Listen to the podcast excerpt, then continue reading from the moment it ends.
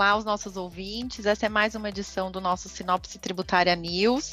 Estou aqui, Pamela Gotardini, juntamente com os meus sócios Eduardo Cates, Rodrigo Pará e Reinaldo Engelberg. É, e faremos hoje aqui um bate-papo sobre o cenário atual das discussões sobre subvenções governamentais, especialmente os impactos aqui para imposto de renda e CSLL. Para iniciar aqui esse bate-papo, eu convido o Rodrigo Pará para compartilhar conosco um panorama sobre o tema. É, na sua opinião, Rodrigo, quais são os aspectos legais que atualmente impactam na tributação federal das subvenções governamentais? Olá, Pamela. Prazer estar aqui com você, com, com o Eduardo, com o Reinaldo, discutindo esse tema. Um tema que, na verdade, não é novo, né? Acho que a gente já conversa sobre subvenções para investimento, acho que há mais de 40 anos, né? Desde 78, eh, as autoridades fiscais já, já, já olham com lupa, com cuidado para esse tema, buscando aquela distinção que muito, ah, muito se discute sobre subvenção para investimento, subvenções para custeio, principalmente, como você colocou, pelos reflexos eh, dessa classificação, dessa distinção para fins de imposto de renda e, claro, mais tarde, para fins também da, da CSL. Né, acho que só para a gente recuperar, sempre quando a gente fala de subvenções para investimento, historicamente, é o que se entende é que são aquelas subvenções voltadas a projetos específicos, para desenvolvimentos regionais e principalmente com contrapartidas específicas. Né? E é para essas subvenções que, que, de uma forma geral, a legislação tributária sempre concedeu ou buscou estabelecer uma não tributação de imposto de renda. E, por outro lado, né, aquilo que o fisco tenta olhar de uma forma mais próxima, a gente tem as subvenções para custeio. Né, aquelas, obviamente, também voltadas a algum desenvolvimento regional, crescimento da economia, mas sem um link, sem uma condição específica para sua concessão. Então, é dessas subvenções, é dessa uh, distinção que a gente trata nos últimos 40 anos.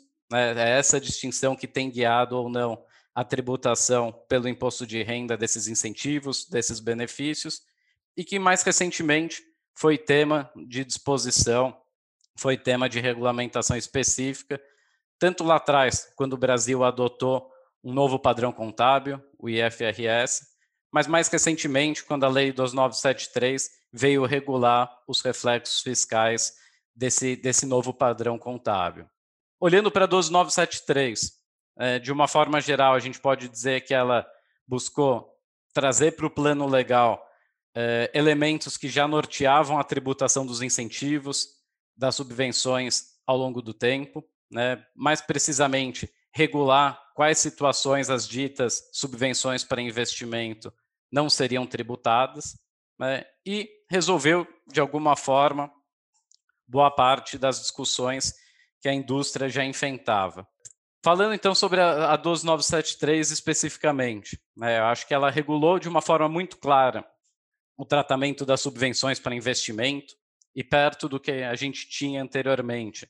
Ela trouxe avanços importantes, né, ela, ela ampliou o leque das formas de concessão das subvenções para que essas possam ser entendidas como subvenções para investimento.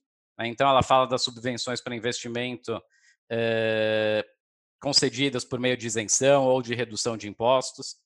Ela reforçou a necessidade, né, como condição para não tributação, de que os valores subvencionados não sejam distribuídos aos sócios via distribuição de dividendos, via uma capitalização eh, seguida de uma redução de capital mas ela ainda acabou, pelo menos na sua redação original, mantendo uh, a discussão e talvez o grande ponto de embate entre contribuintes e autoridades fiscais sobre o que seriam subvenções para investimento.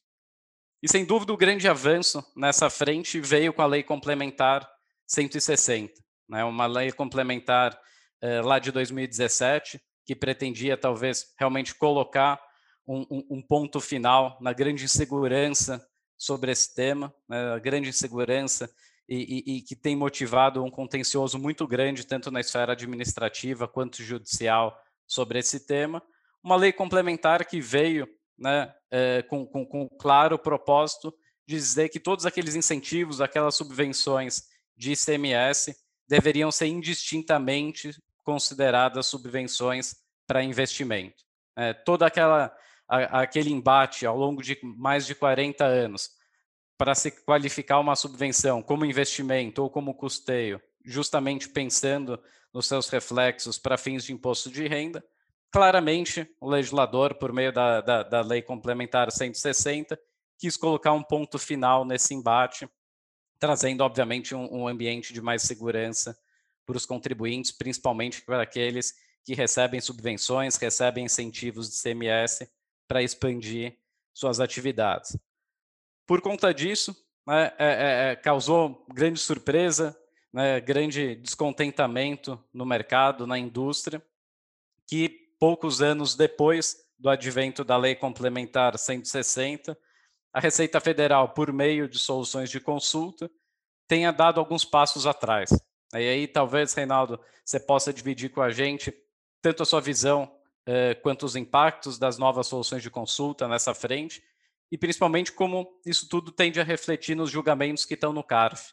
Né? Lembrando que a Lei Complementar 160, quando trouxe essa equiparação, né, trouxe essa classificação automática das subvenções de ICMS como subvenções para investimento e, portanto, livres de tributação de imposto de renda e de CSL, trouxe uma, um parágrafo expresso para dizer que esse entendimento se aplicaria inclusive para aqueles casos, para aqueles processos ainda pendentes de decisão final nas esferas administrativa e, e, e judicial. Pará e Reinaldo, só para fazer aqui também uma provocação, aproveitando aí a fala da Lei Complementar 160, e aí, Reinaldo, coloco aqui também para você o, o, desafio que a gente tem aí junto para enfrentar esse tema, porque acho que um dos pontos que é mais relevante da lei complementar foi essa questão da interpretação de forma ampla dos benefícios, né, principalmente englobando qualquer vantagem que fosse ter ou uma redução de carga tributária, ou ainda que fosse resultar em algum benefício que não financeiro. E aí, essa interpretação da lei complementar, né, vinculado com a interpretação também da 12973, com relação àquilo que seria ou não destinado para investimento, né, e expansão. É, como que a gente fica agora nessa questão? Será que a gente vai voltar aqui passos para discutir de novo enquadramento como subvenção para custeio ou investimento? É, e aqui, qual é a sua visão dessa interpretação que foi adotada pela Receita Federal, principalmente na solução COSIT 145 de 2020, reformando aquele entendimento anterior da solução COSIT 11 de 2020? Então, se você puder colocar um pouco da sua visão, principalmente aí dos desafios que a gente tem nessa interpretação. Claro, obrigado, Pamela, obrigado, Rodrigo.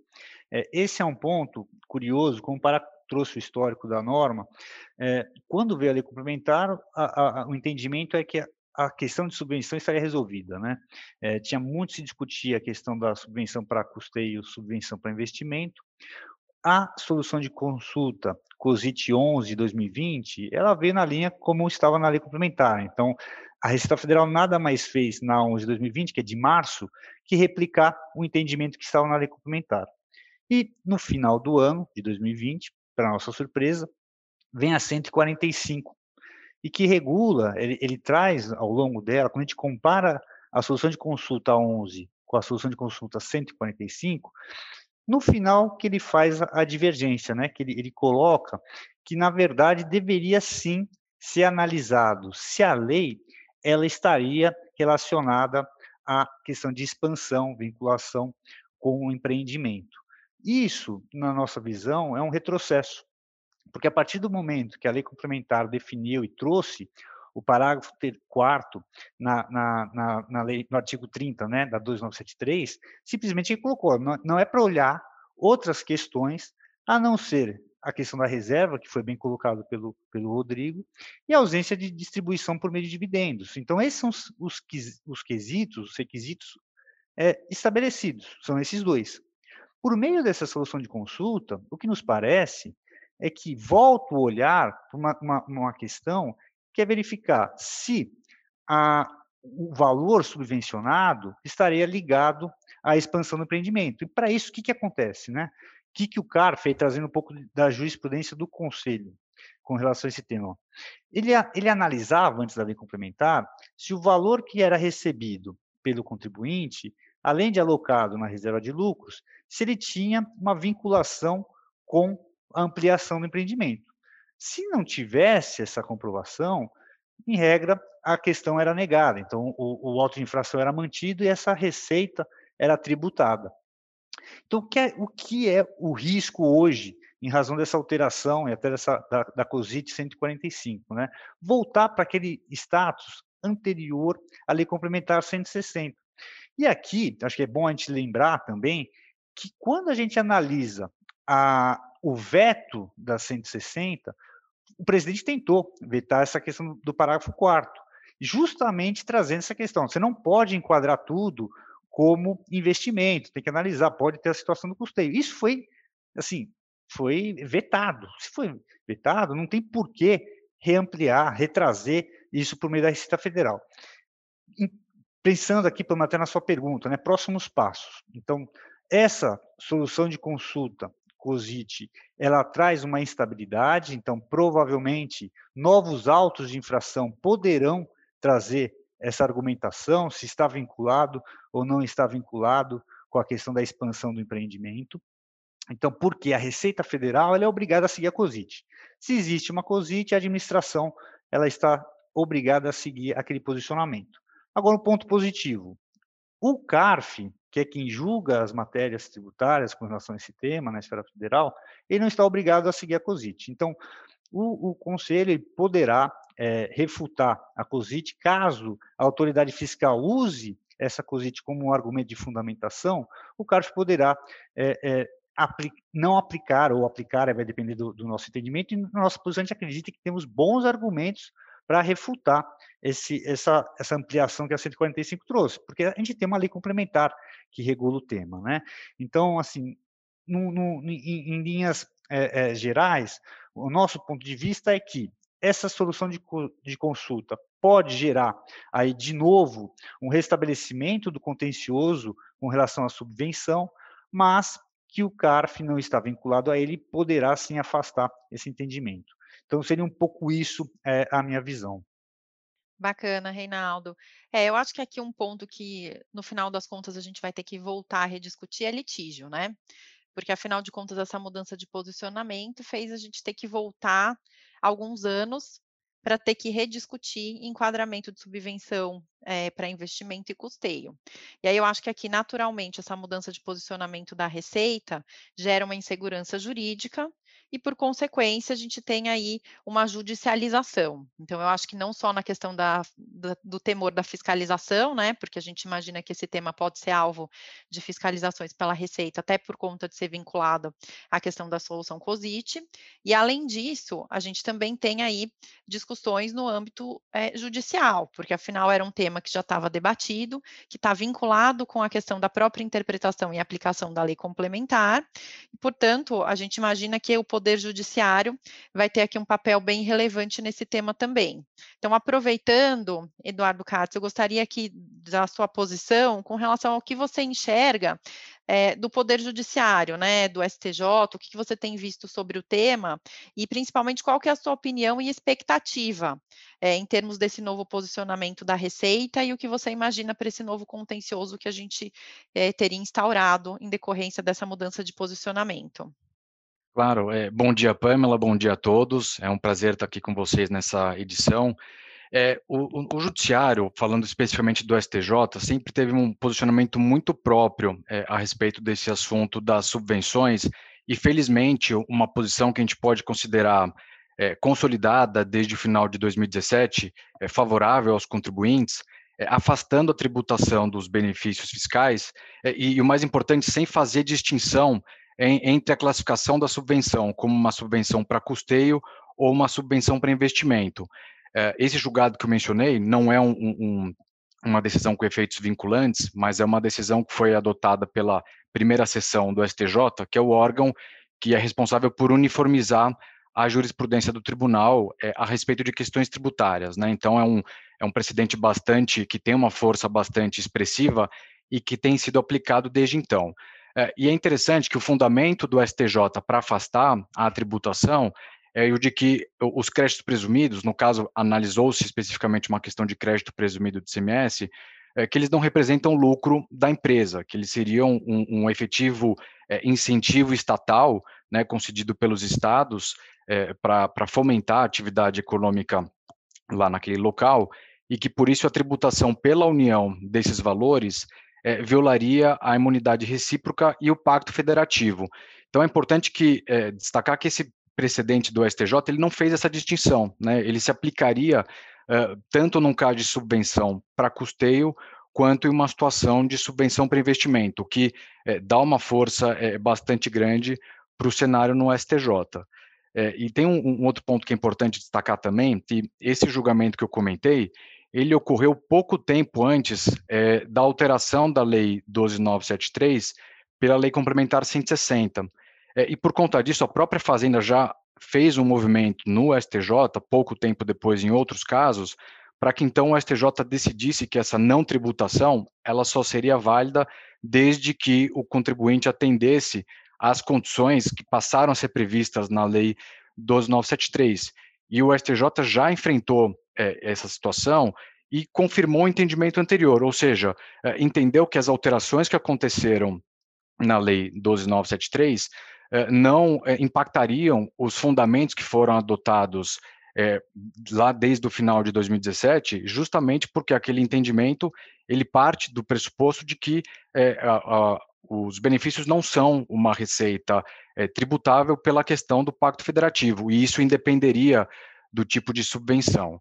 Né? É claro que nesse cenário que a gente vive hoje de constante oscilação né, de jurisprudência, a gente enxerga com muito, muito cuidado essa solução de consulta da Receita, porque claramente sinaliza uma intenção de rediscutir algumas premissas sobre a tributação das subvenções, o que também é, indica é, um apetite grande da, da Fazenda de continuar é, levando a discussão, inclusive para o Judiciário, né, apresentando recursos para o STJ, enfim, em todas as frentes possíveis, para de alguma, de alguma forma provocar alguma reanálise, considerando o contexto específico é, da Lei 12973, dos requisitos formais, da classificação da subvenção, ou seja, de alguma forma tentando é, é, passar sobre o entendimento do STJ, que na nossa visão hoje ele é bem já consolidado. Então, a nossa expectativa é de que o STJ, diante desse movimento da Fazenda, né, ele continue com essa posição firme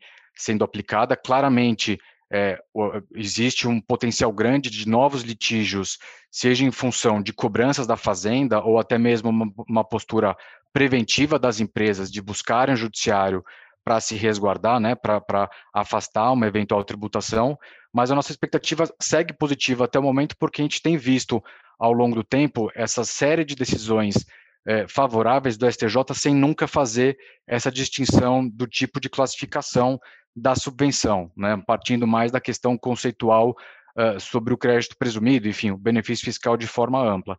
Então, nossa expectativa continua positiva, óbvio que nós, é, mais do que nunca, ficamos com o olhar super atento, né, acende uma luz amarela para todos, mas nós temos essa expectativa de que o judiciário continue com essa posição até o momento favorável. Obrigada, Kat. É, eu acho que aqui o cenário que a gente tem é desafiador mesmo, por conta dessa mudança de posicionamento. A gente enxerga aqui que os contribuintes é, terão que enfrentar possivelmente fiscalizações. Vamos ter que ver como o CARF se comporta com relação à aplicação dessa solução COSIT. Mas eu acho que, em linhas gerais, o que a gente também consegue aqui ter de perspectiva é que, apesar da discussão ser árida, né, porque estamos retomando aqui diversas discussões que a gente teve no passado de subvenção para custeio e para investimento, é, temos boas perspectivas, né? Seja por conta da própria interpretação da Lei Complementar 160, dos posicionamentos que a gente já teve aí no passado do próprio CARF, e principalmente se apoiando nessa visão do Judiciário, que certamente trará aqui muitos argumentos para a gente poder enfrentar o tema, se efetivamente esse contencioso é, se expandir, que é o que a gente imagina que possa acontecer. Então, apesar da perspectiva de fiscalização e de contencioso, é, na nossa visão, a gente tem bons argumentos aqui e uma boa perspectiva para a gente poder é, ter uma sinalização aqui de entendimento de que vamos ter, sim, a não tributação de IRCS nessas questões, principalmente pelo enquadramento como subvenção para investimento. Óbvio que aqui a gente faz um parênteses, né, que cada caso é um caso e a Receita cada vez mais tem entendido dessa forma, então é muito importante que as empresas olhem é, sob essa perspectiva, né, da ótica dos seus benefícios, de como que está esse enquadramento, para que também você possa ter aí uma cautela e um compliance com relação ao tratamento dado a essas subvenções. Bom, então esse bate-papo fica por aqui. Eu agradeço aí os nossos ouvintes e fica aqui o convite para vocês também acompanharem os nossos podcasts.